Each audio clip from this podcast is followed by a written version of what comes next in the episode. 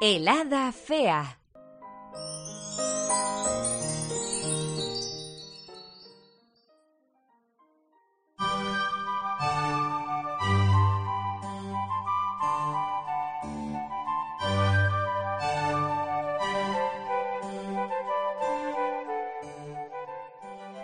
Había una vez una aprendiz de hada madrina mágica y maravillosa, la más lista y amable de las hadas.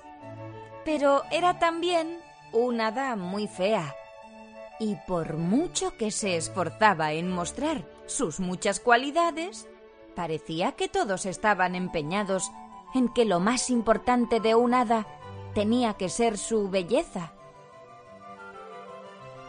En la escuela de hadas no le hacían caso. Y cada vez que volaba a una misión para ayudar a un niño o cualquier otra persona en apuros, antes de poder abrir la boca ya la estaban chillando y gritando. ¡Fea, bicho! ¡Lárgate de aquí! Aunque pequeña, su magia era muy poderosa y más de una vez había pensado hacer un encantamiento para volverse bella. Pero luego pensaba en lo que le contaba su mamá de pequeña. Tú eres como eres, con cada uno de tus granos y tus arrugas, y seguro que es así por alguna razón especial.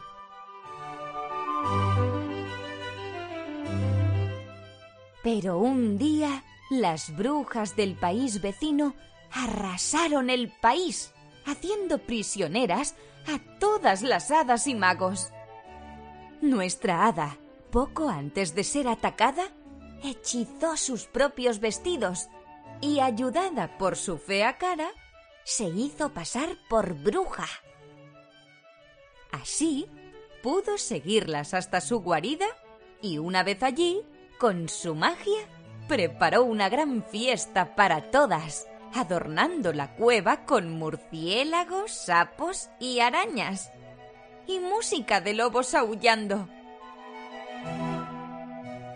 Durante la fiesta, corrió a liberar a todas las hadas y magos, que con un gran hechizo consiguieron encerrar a todas las brujas en la montaña durante los siguientes cien años.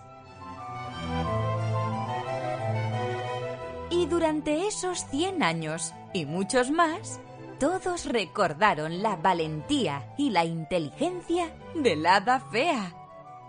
Nunca más se volvió a considerar en aquel país la fealdad una desgracia.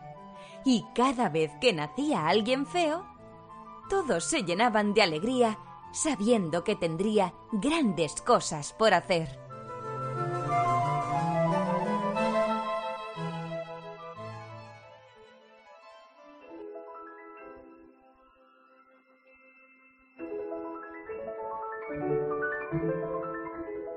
Y colorín colorado, este cuento se ha acabado.